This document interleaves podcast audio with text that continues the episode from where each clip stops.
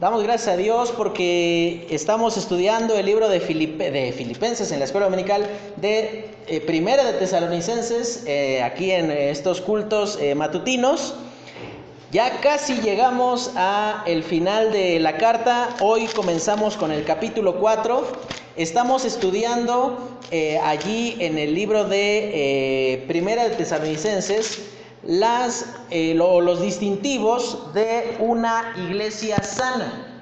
Y hemos estado estudiando con respecto a capítulo 1, y esto lo vamos a hacer todos los domingos para ir recordando. Capítulo 1, decíamos que una iglesia sana tiene un buen testimonio eh, eh, en el lugar en donde está establecida. Ahí capítulo 1, versículo 4 de 1 Tesalonicenses, Pablo dice, porque conocemos, amados hermanos de Dios, vuestra elección. Y decíamos del testimonio notable que tenían los tesalonicenses. El segundo distintivo fue que una iglesia sana se comporta o está conformada, perdón, eh, por eh, convertidos, no, no sencillamente por simpatizantes. Y hablábamos de cómo la palabra de Dios produce un cambio definitivo y notorio en la vida. Eh, en tercer lugar, hablamos de que una iglesia sana se comporta honestamente. Decíamos que Pablo él no engañó a los tesalonicenses haciéndoles pensar que estaban haciendo lo correcto eh, sencillamente para quedar bien con ellos, sino que tuvo una actitud correcta instruyéndoles y enseñándoles la palabra de Dios. Después hablamos también de que una iglesia sana tiene una correcta relación con la palabra de Dios. Y ahí en el versículo 13 del capítulo 2 dice, porque ustedes recibieron la palabra de Dios de nosotros en verdad como lo que es, como la palabra de Dios. La semana pasada hablábamos de que una iglesia sana soporta dignamente el sufrimiento o las aflicciones. Y ahí decíamos que cuál puede ser el gozo que eh, podemos sentir eh, al ver que los creyentes a los cuales hemos influenciado en medio de sus diversas tribulaciones están andando bien con el Señor.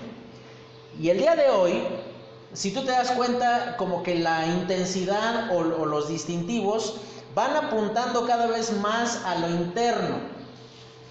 El día de hoy vamos a hablar con respecto a que una iglesia sana tiene un comportamiento moral e íntegro según la palabra de Dios. Moral e íntegro, es decir, que eh, tiene un comportamiento en todos los aspectos de su vida honorable de tal forma, pero también aquí específicamente vamos a hablar eh, de integridad sexual, de acuerdo a lo que va a presentar aquí la palabra de Dios, y vamos a ver cuán necesario es para los creyentes también tener en orden esos asuntos que en muchos aspectos o para muchas personas pueden ser considerados privados y que pues en ellos nadie tiene injerencia. Sin embargo, la palabra de Dios tiene eh, total autoridad para instruirnos cómo debemos de vivir nuestra vida, sin importar si somos solteros o casados. Este no es un mensaje para casados, ni tampoco solo para solteros, sino es algo que toda la iglesia en conjunto debe de eh, tener en claro. Comienza el capítulo 4 de Primera Tesalonicenses y dice, por lo demás, hermanos, os rogamos y exhortamos en el Señor Jesús que de la manera que aprendisteis de nosotros, como os conviene conduciros y agradar a Dios, así abundéis más y más porque ya sabéis qué instrucciones dimos por el Señor Jesús, pues la voluntad de Dios es vuestra santificación, que os apartéis de fornicación, que cada uno de vosotros sepa tener su propia esposa en santidad y honor, no en pasión de concupiscencia como los gentiles que no conocen a Dios, que ninguno agravie ni engañe en nada a su hermano, porque el Señor es vengador de todo esto, como ya os hemos dicho y testificado. Pues no nos ha llamado Dios a inmundicia, sino a santificación. Así que el que desecha esto, no desecha a hombres, sino a Dios, que también nos dio su Espíritu Santo. Pero acerca del amor fraternal, no tenéis necesidad de que os escriba, porque vosotros mismos habéis aprendido de Dios que os améis unos a otros, y también lo hacéis así con todos los hermanos que están por toda Macedonia. Pero os rogamos, hermanos, que abundéis en ello más y más, y que procuréis tener tranquilidad y ocuparos en vuestros negocios y trabajar con vuestras manos de la manera que os hemos mandado, a fin de que os conduzcáis honradamente para con los de afuera y no tengáis necesidad de nada. Ahora, la palabra de Dios con toda claridad hace referencia aquí con respecto a lo que hay una expectativa con nosotros en cuanto al amor y el amor aquí va a ser tratado en dos sentidos, el amor carnal, pero también el amor fraternal. La manera en la cual cada uno de nosotros en lo íntimo y en lo privado vamos a responder a esa característica que el Señor Jesucristo le dijo a los discípulos que iba a ser por la cual íbamos a ser conocidos. Comienza el capítulo 4 y dice ahí, por lo demás, ahí Pablo está haciendo como eh, una separación de los temas y él dice, ya hablé suficiente con respecto al sufrimiento que ustedes han experimentado, ya hemos tratado suficiente diversos asuntos que eh, tienen allí este, demasiada importancia, pero dice, les exhortamos eh, y os rogamos en el Señor Jesús que de la manera que aprendisteis de nosotros, como conviene conducirnos y agradar al Señor, así abundéis más y más. Aquí Pablo no les está reprendiendo porque no están andando correctamente, tampoco les está diciendo, pues échenle más ganas porque ustedes deberían de ser pues mucho más eh, esforzados en lo que están haciendo, sino que aquí Pablo coloca la medida y él les dice, una iglesia sana es íntegra porque tiene la medida de agradar a Dios, teniendo en consideración que a quien agradamos es al Señor, no a las personas. Quizás la medida que ante alguna persona pueda eh, colocarse, pues pueda ser alta, pero llegará un punto donde pues su nivel de agrado será alcanzado. Sin embargo, aquí lo que Pablo le está diciendo es necesario seguir abundando en las cosas que están haciendo bien. Normalmente en nuestro crecimiento espiritual consideramos que en nuestro proceso de, avanzar y madurar en el Señor, creemos que tenemos que invertir en aquellas cosas en las cuales no somos buenos o en las cuales estamos fallando delante del Señor.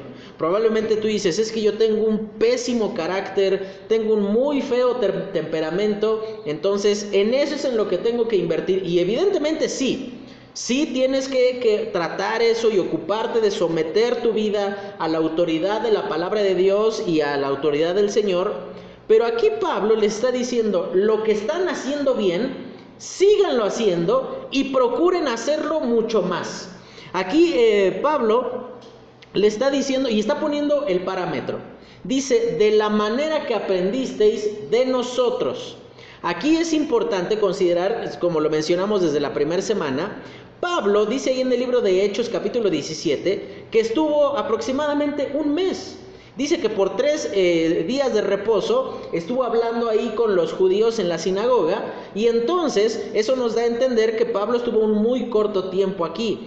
¿Qué tanto puedes conocer a una persona durante un mes?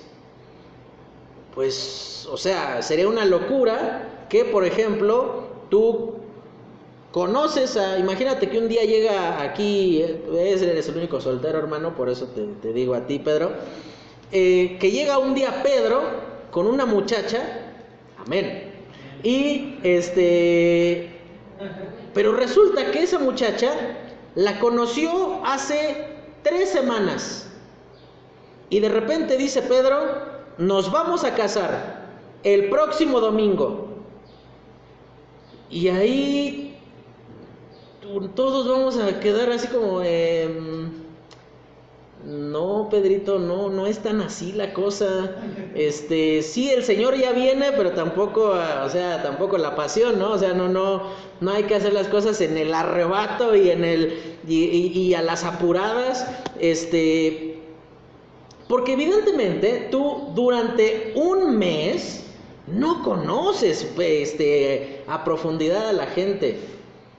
Hermano, yo llevo casado seis años Y todavía siguen ahí habiendo algunas cosas que tú dices, sí conozco muchísimas cosas de mi esposa, pero siguen ahí de repente habiendo algunos aspectos que tú dices, ah, no era tan así como yo pensaba. Entonces ahí, y sigues en el proceso de conocerlo. Hermana José, ¿usted hace cuánto está casada? ¿Cuántos años tiene de casada, hermana? 30 años con el hermano Jere. Y siguen en ese proceso de seguir conociendo aspectos de la vida eh, del otro. Ahí sabe a lo que le tira hermano Aurelio. Usted tiene un año, ¿no? De casado. Casi dos. Ya casi dos años. ¿Sí? Pero en, ese tiempo, eh, y eso es una cuestión de, del, del, continuo, de la continua cercanía y todo, que, de lo que implica estar viviendo con alguien. Pero aquí lo que es notable es que Pablo tuvo un corazón abierto para las personas. Él no presentó una eh, cara agradable o, presentó la, la, parte más amable de su persona, sino que él fue conocido tal cual era. Él no anduvo este, allí eh, como nos ocurre a veces ahorita cuando estamos transmitiendo, ¿no? Hace rato íbamos a empezar y estábamos con que, no, espérame que deja, hago esto, deja, probamos esto y aquello. Ahorita lo podemos hacer y esas son cosas que ustedes no ven, pero y, ocurren mucho en nuestra vida espiritual. Evitamos cosas que sean conocidas por las, por las otras personas para que no es, el concepto que tienen de nosotros sea bueno. Pero lo decíamos en la escuela dominical, si las personas vieran realmente cómo somos, seguramente tú dirías, eh, hermano Carlos, este, pues bájese de ahí, ¿no? Porque pues, no, no, no está tan padre lo que usted hace, la forma en la cual usted se comporta. Y así ocurriría con todos. Habrían algunas cosas que diríamos, eh, ay, tan tranquilita o que se veía Pedro y velo, ¿no? Ahí tiene una serie de cosas este, ocultas que ya conociéndolo bien, y tú dices, este, mejor así de lejos, ¿no? Eh, pero aquí lo que es notable, dice que eh, Pablo influyó de tal manera en la vida de los tesalonicenses, de tal manera que le bastó un mes para ser conocido tal cual era. Por esa razón él se atreve a decir, ustedes aprendieron de nosotros. No, no, no nada más es que nos conocieron en la iglesia, sino que teníamos una relación personal con ustedes cuando les visitábamos, nos encontrábamos en el mercado, eh, nos encontrábamos en el semáforo ahí y me veías comportándome de la misma manera que me comportaba en la iglesia, me veías comportarme cuando me pegaban un cerrón en el carro, cuando eh, no me quieren eh, dar bien el cambio ahí en la tienda, cuando este, mi vecino no quiere bajarle a, la, su reggaetón horrendo que tiene ahí puesto, de la manera en la cual Pablo se comportaba diariamente, él se comportaba eh, de esa manera con, los creyentes y por eso él influenció de tal manera que dice, nosotros les enseñamos cómo conviene conducirse y agradar al Señor. Y aquí Pablo va a poner ese referente de su testimonio para que lo que va a tratar más adelante sea algo indiscutible. Él les, les va a decir, nosotros nos comportamos de una manera íntegra, sexual y moralmente ante ustedes. No, no nos vieron ser una de una manera en la iglesia y de otra forma totalmente diferente ahí en la calle. Considera algo, la iglesia de Tesalónica, y es la razón por la cual con tanta intensidad en tesalonicenses, en corintios, en efesios y en filipenses, va a hablar de forma muy puntual y muy clara Pablo con respecto a la integridad sexual. Porque va a hacer referencia aquí, eh, debido al el contexto, al entorno social en el cual ellos vivían, te cuento, en aquellos días la principal forma de adoración era por medio de la inmoralidad, por medio de ir y ofrecer tu cuerpo para que alguien más de los que llega ahí al templo lo tome y de esa manera eh, supuestamente el Dios al cual estamos adorando obtenga satisfacción. Entonces, por esa razón era muy necesario hablarle a los creyentes y decirles, Por esta razón no pueden seguir siendo inmorales, no pueden seguir comportándose de esa manera, aun cuando eh, sea considerado, y piénsalo de este modo, este tema de eh, la integridad sexual es considerado algo tan, pero, y, y lo es, algo tan, tan, tan, tan, tan personal que es algo que ni siquiera se tendría que mencionar en la iglesia. Sin embargo, es todo lo contrario. Aquí la palabra de Dios lo, habla de una manera puntual, eh, cabal, apropiada, diciendo, eso no puede estar en la vida de un creyente. Y fíjate, continúa diciendo, versículo 2, porque ya sabéis qué instrucciones os dimos por el Señor Jesús. Y ahí va a mencionar, en dos ocasiones, en esta parte, va a mencionar en una referencia en cuanto a la voluntad de Dios o en cuanto al llamamiento de Dios. En el versículo 3 dice, pues la voluntad de Dios es vuestra santificación, que os apartéis de fornicación. Y aquí es lo que yo te decía.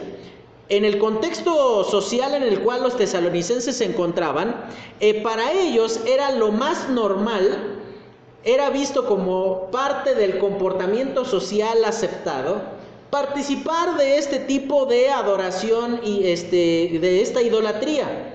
Por esa razón, tú ves en el capítulo 1 que Pablo va a hacer una, eh, un llamado muy claro en cuanto a la forma en la cual ellos, su testimonio había sido tan notable que dice, y aún los mismos inconversos cuentan cómo ustedes se convirtieron de los ídolos al, al Dios, al Dios vivo y verdadero. Y esa era la diferencia.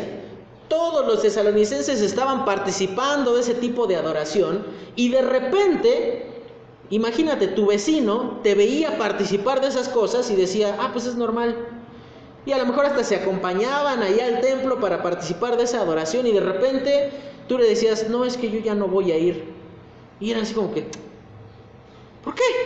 O sea, pues, ¿por, ¿por qué ya no haces las mismas cosas que hacemos nosotros? Y entonces dice aquí la razón por la cual dice, la voluntad de Dios eh, es que os apartéis de fornicación. La palabra apartéis ahí es muy interesante porque transmite la idea de alejarse total y definitivamente de algo. El sentido de la palabra fornicación, literalmente, y aquí no le podemos dar un sentido espiritual nada más como muchas personas se atreven a señalar. La fornicación a la cual hace referencia aquí habla de cualquier tipo de influencia o cualquier tipo de cosa que nosotros de la cual nosotros participemos y que compromete nuestra integridad delante de Dios, ya sea algo mental, ya sea algo que haces en oculto y hablemos de, cosas eh, en cuanto de, por medio de las cuales estás obteniendo algún tipo de satisfacción que no es aprobada por Dios tenemos que, hacer la referencia aquí que el único medio de satisfacción que Dios ha aprobado en la escritura para, eh, en el ámbito sexual es dentro del matrimonio. No, ninguna práctica o ninguna forma en la cual una persona esté obteniendo algún tipo de satisfacción, a lo mejor tú no estás diciendo, pero es que solamente estoy mirando, es que solamente fue una vez, es que pues todos lo hacen. Aquí no importa si fue una vez, no importa si todos lo hacen, no importa si nada más estás mirando. Aquí la cuestión es que es algo que Dios te dice, aléjate de eso total y definitivamente. Esa palabra apartéis es la misma forma, eh, o, es, una, es la, la misma conjugación de palabras que ocupa el Señor Jesucristo cuando Él está hablando en los evangelios, cuando le vienen a consultar con respecto al tema del divorcio. Y ahí los judíos dice que le dijeron, Moisés nos mandó dar carta de divorcio. Y esa palabra literalmente significaba separarse total y definitivamente. ¿Qué implica un divorcio? Implica pues que ya no viven juntos, que ya no comparten las mismas cosas, implica que toda esa comunión, esa cercanía, e, ese, e, ese vínculo que existía, ya no está más. Ya no es nada más una separación legal, es una separación en todo sentido, que evidentemente la palabra de Dios prohíbe tal práctica y que ya en un momento hablamos con respecto a eso aquí en la iglesia. Pero aquí lo que está diciendo la voluntad de Dios es que rompas definitivamente cualquier tipo de vínculo, cualquier afecto, cualquiera, cualquier tipo de cercanía que tengas con este pecado, aquello que te pueda estar produciendo algún tipo de satisfacción que no esté siendo aprobada por Dios. Una iglesia sana tiene en claro que la inmoralidad en cualquiera de sus fases, en cualquiera de sus presentaciones dentro de la iglesia, llámese pornografía, masturbación, adulterio, eh, fornicación, eh, sexo prematrimonial, cualquier tipo de, de cosa referido a eso, es algo que no se puede tolerar. Es algo inadmisible no solamente en el liderazgo, en cualquiera de los creyentes, es algo que no se puede tolerar. Aquí dice, la voluntad de Dios es. Aquí no tú no tienes que llegar y mientras estás ahí con tu novia y, y decir, vamos a orar, Señor, ¿será tu voluntad que forniquemos? No, de ninguna manera. Ahí dice, la voluntad de Dios es clara, es que vivas lo más alejado posible de esta circunstancia, porque termina siendo perjudicial para tu propia vida. Pablo, en el libro de Primera de Corintios, dice, el que fornica contra su propio cuerpo peca. Estás faltando al diseño de Dios en tu vida en cuanto a que hemos sido creados a imagen y semejanza del Señor. Por eso dice ahí Pablo en el Primera de Corintios 6, el que fornica contra su propio cuerpo peca. Y también considera lo siguiente. Todos tenemos una estufa en nuestra casa, ¿no? Y la estufa funciona, sí, con gas y todo, pero pues produce fuego, una llamita. El fuego en una estufa es conveniente, es necesario, es apropiado, es el lugar en la casa donde debe de haber fuego. Pero imagínese, hermano, que ese mismo fuego lo tiene en una de las cortinas de la casa, en uno de los sillones, eh, que lo tiene en, un lugar que no es propicio para contener fuego.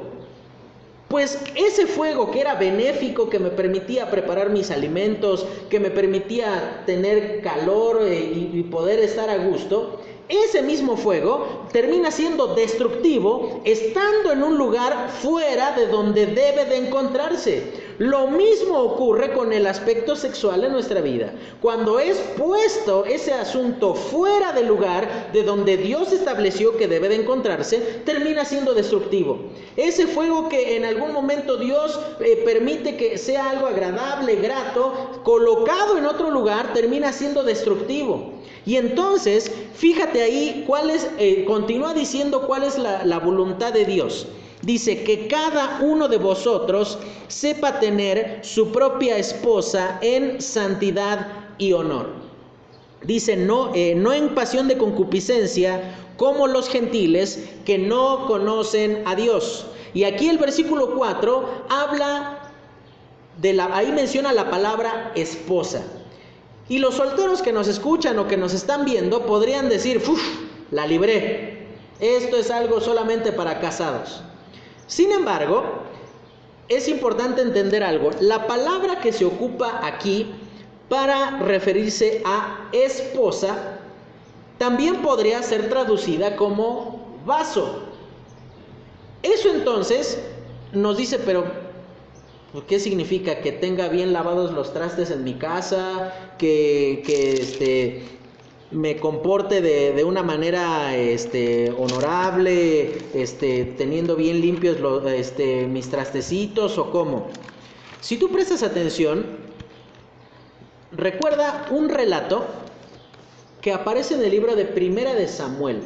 Cuando David va huyendo de Saúl y llegan ahí ante uno de los, de los sacerdotes de Nob, así se llamaba el lugar, él le, dice al eh, David, le, pide pan a este sacerdote y el sacerdote le dice, es que no tengo alimento aquí que darte, solamente tengo del pan sagrado. El pan que había sido ofrecido el día anterior para Dios era retirado y se ponía pan caliente.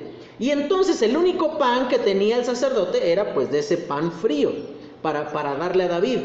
Y entonces el sacerdote le dice, te puedo dar ese pan si los jóvenes, los que te acompañan, se han guardado de fornicación o de, o de, algún tipo de contaminación carnal.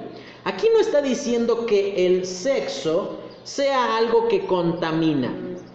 Si es algo conservado dentro del ámbito que Dios eh, ha autorizado, es algo digno, honorable, correcto, algo totalmente legítimo para que usted, hermano, junto con su esposa lo disfrute. Pero aquí lo que, lo que el sacerdote le dice, si ellos se han guardado.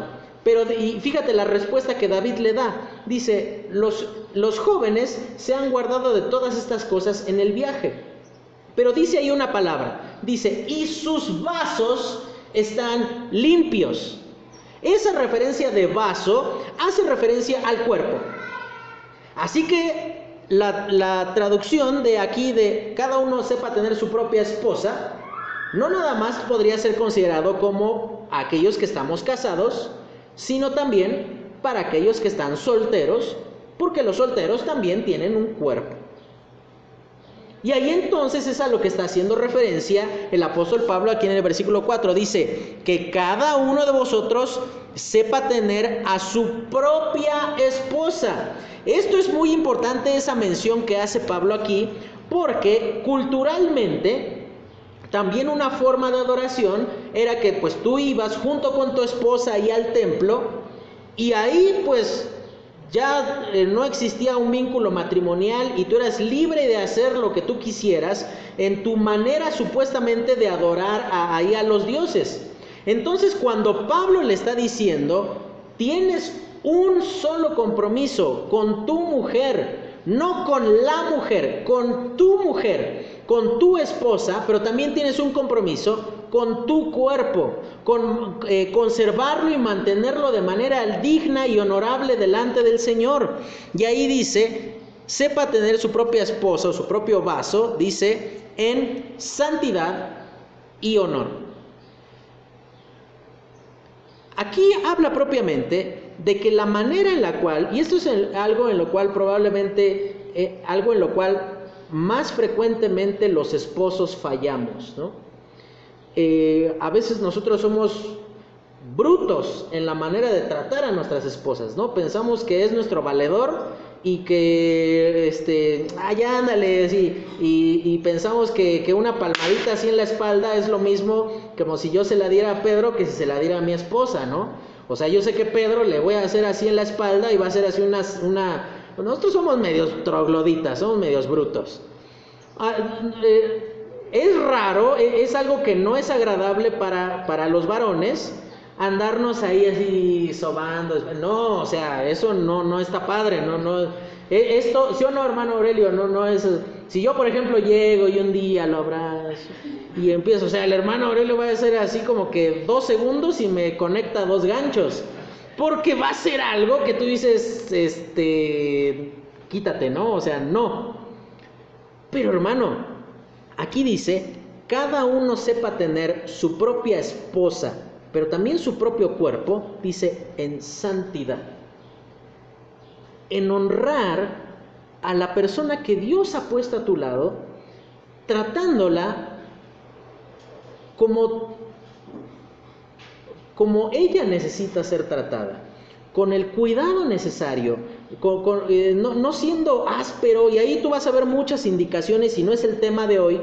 Por ejemplo, en Primera de Pedro y, eh, en Segunda de Timoteo, habla con respecto al tema de los esposos, y también en Efesios, dice que no seas ásperos con ellas. O sea, yo sé que eh, nosotros los esposos aplicamos la de que en el pedir está el dar, ¿no? Y si te habla medio acá los empujones, pues tú le respondes con empujón y trompada, ¿no? Ahí diciendo, pues te contesto como me hablas. Pero aquí está diciendo que cada uno, y esta, hermano, si bien es una responsabilidad que también recae sobre las hermanas, sobre las mujeres, aquí propiamente, ¿a quienes se está dirigiendo, digamos de una manera mucho más puntual, Pablo? Si dice cada uno sepa tener su propia esposa, pues entonces le está hablando a los hombres. Porque nosotros somos más brutos, somos más toscos, somos, somos eh, consideramos que, y, bueno, yo ya era así, entonces pues te tienes que, acostumbrar a, cómo soy y te aguantas. Tienes de dos, o aguantarte o ahí está la puerta, vámonos.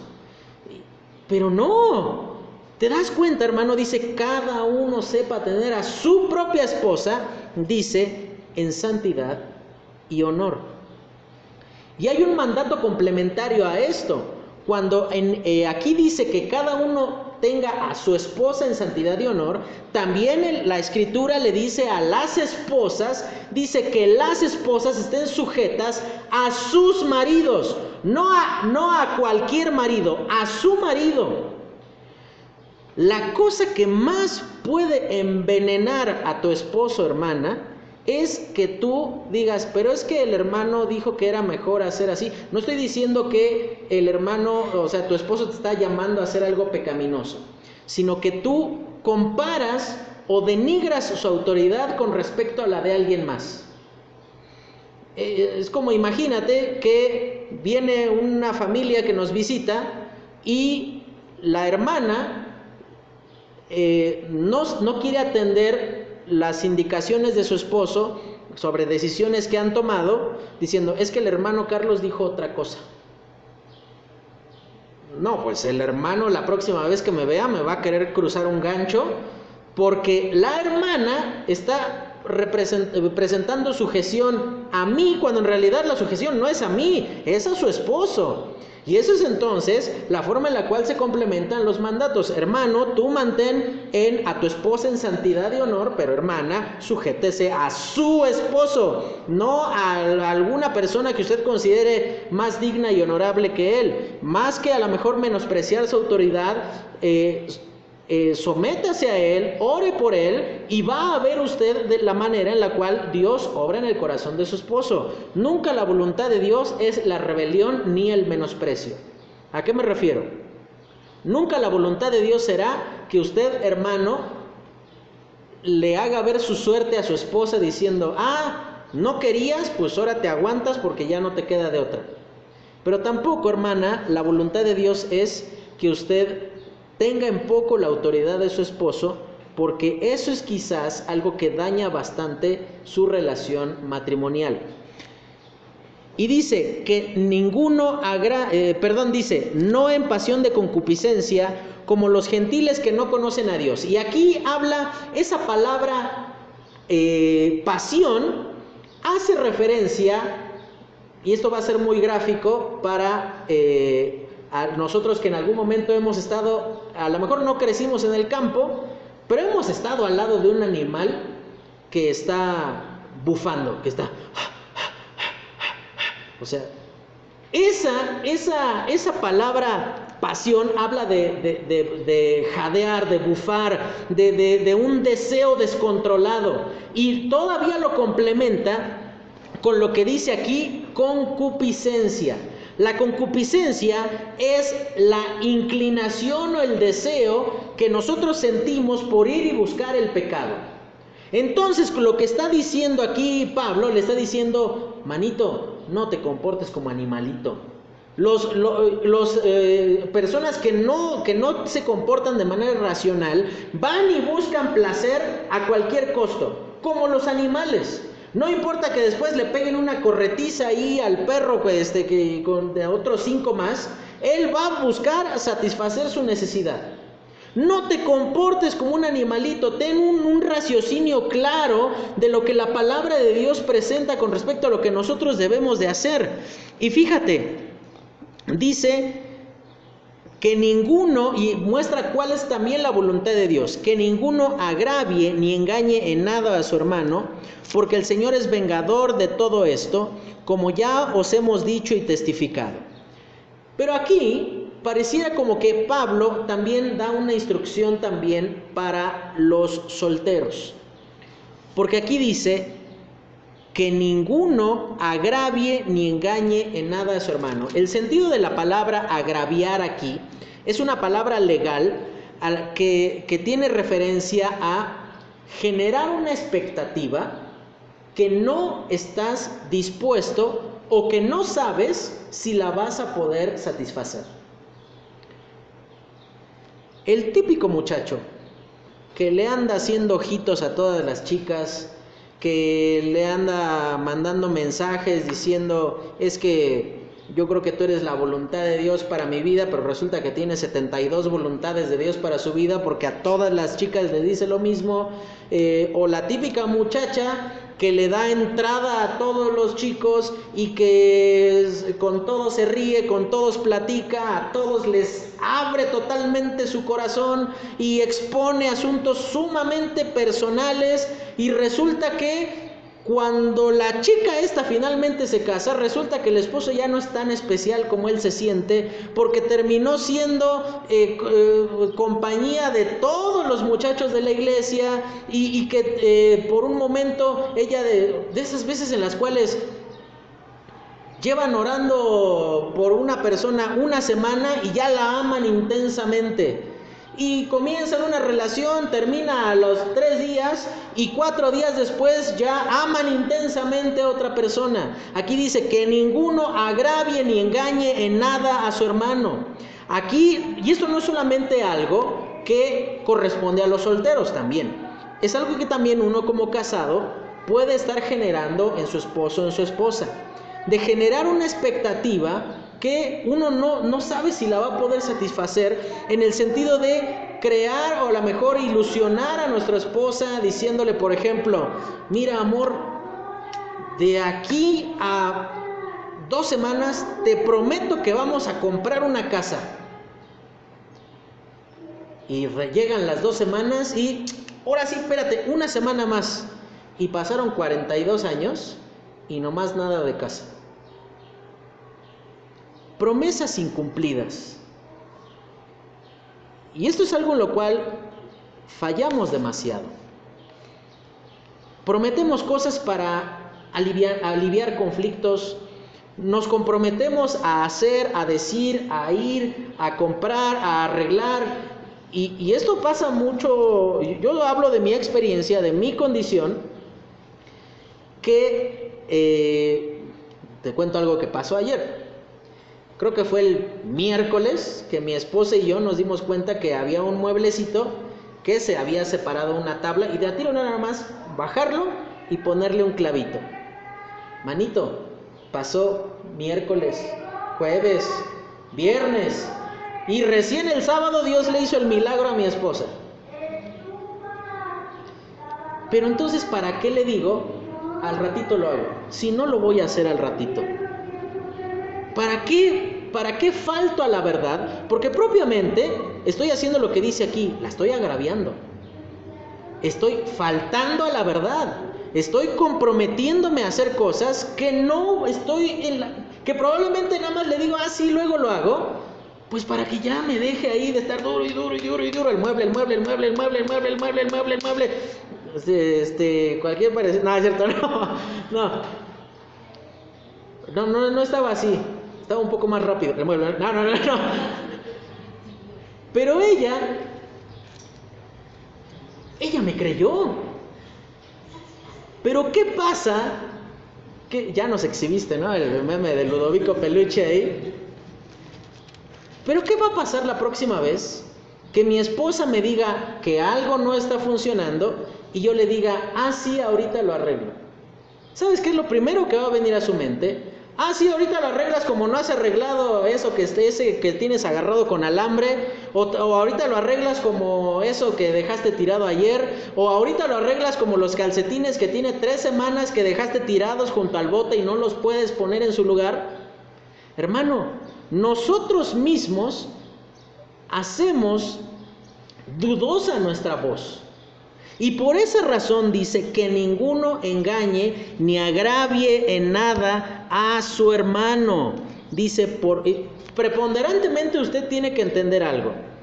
Soltero o casado, estamos rodeados de personas que forman parte del cuerpo de Cristo. Por lo tanto, faltar a la verdad, decir que vas a hacer algo y no lo haces, aguántate el cambio. Dice aquí, el Señor es vengador de esto y que Dios te libre de echarte una bronca con Él. Aquí no está diciendo te van a disciplinar en la iglesia, no está diciendo te van a correr de la chamba, no está diciendo vas a tener una bronca con tu esposa o con tu esposo, está diciendo el Señor te va a pedir cuentas de eso. Pero nada más le dije que lo hacía al ratito y lo hice tres días después. Pues nada más faltaste a la verdad. Tu sí no fue sí y tu no no fue no. Faltaste a la verdad. Por esa razón dice que ninguno agravie ni engañe en nada a su hermano, porque el Señor es vengador de todo esto. Dice, como ya os hemos dicho y testificado, era algo que ellos ya sabían. Y continúa diciendo, pues no nos ha llamado Dios a inmundicia, sino a santificación. Y ahí otra cosa que está involucrada con la voluntad de Dios, pero que ahora es presentada como aquello a lo cual Dios nos ha llamado. Dice, la voluntad de Dios no es que estés inmerso en lo pecaminoso, no es que obtengas placer eh, por medios incorrectos, no es que te libres de broncas, eh, faltando a la verdad. Dice, la voluntad de Dios es vuestra santificación. ¿Es la voluntad de Dios que yo lea la Biblia? Sí. ¿Es la voluntad de Dios que yo venga a la iglesia? Sí. Manito, no ores por las cosas que ya sabes que tienes que hacer. A veces somos como los niños que, ¿te acuerdas de esas veces que ibas y le pedías permiso a tu mamá de algo que ya sabías que te había dicho que no 48 veces? Montón de veces, o sea que, ay, ándale, ma, ándale, ándale, te prometo que ya no le vuelvo a pegar a mis hermanos, pero déjame salir. Ay, ándale, pero en serio, te prometo que ya no va a volver a pasar. Dios dijo no desde el principio. Lo que vamos a estudiar, terminando Tesalonicenses, vamos a estudiar una serie que se llama Todavía Dios lo llama pecado. Y vamos a hablar con respecto a cosas que culturalmente hemos aceptado, pero que Dios las sigue viendo como pecado. No me voy a meter ahorita en eso, pero justamente esto que dice aquí, Dios lo sigue viendo como pecado. Dios sigue viendo como pecado el, el hecho de que tú te acerques a Él eh, en la necedad de tu corazón, decir, ay Señor, ¿será tu voluntad que yo haga esto? Ya sabes, no, no esperes una respuesta del, Señor porque ya la tienes en la escritura. Y fíjate, después dice, pero acerca del amor fraternal, no tenéis necesidad de que os escriba porque vosotros mismos habéis aprendido de Dios que os améis unos a otros. Y también lo hacéis así con todos los hermanos que están por toda Macedonia, pero os rogamos hermanos que abundéis en ello más y más. ¿Esto qué nos enseña? Dos cosas. ¿Se puede mejorar todavía las cosas que están andando bien en nuestra vida espiritual? Pero también nunca amamos lo suficiente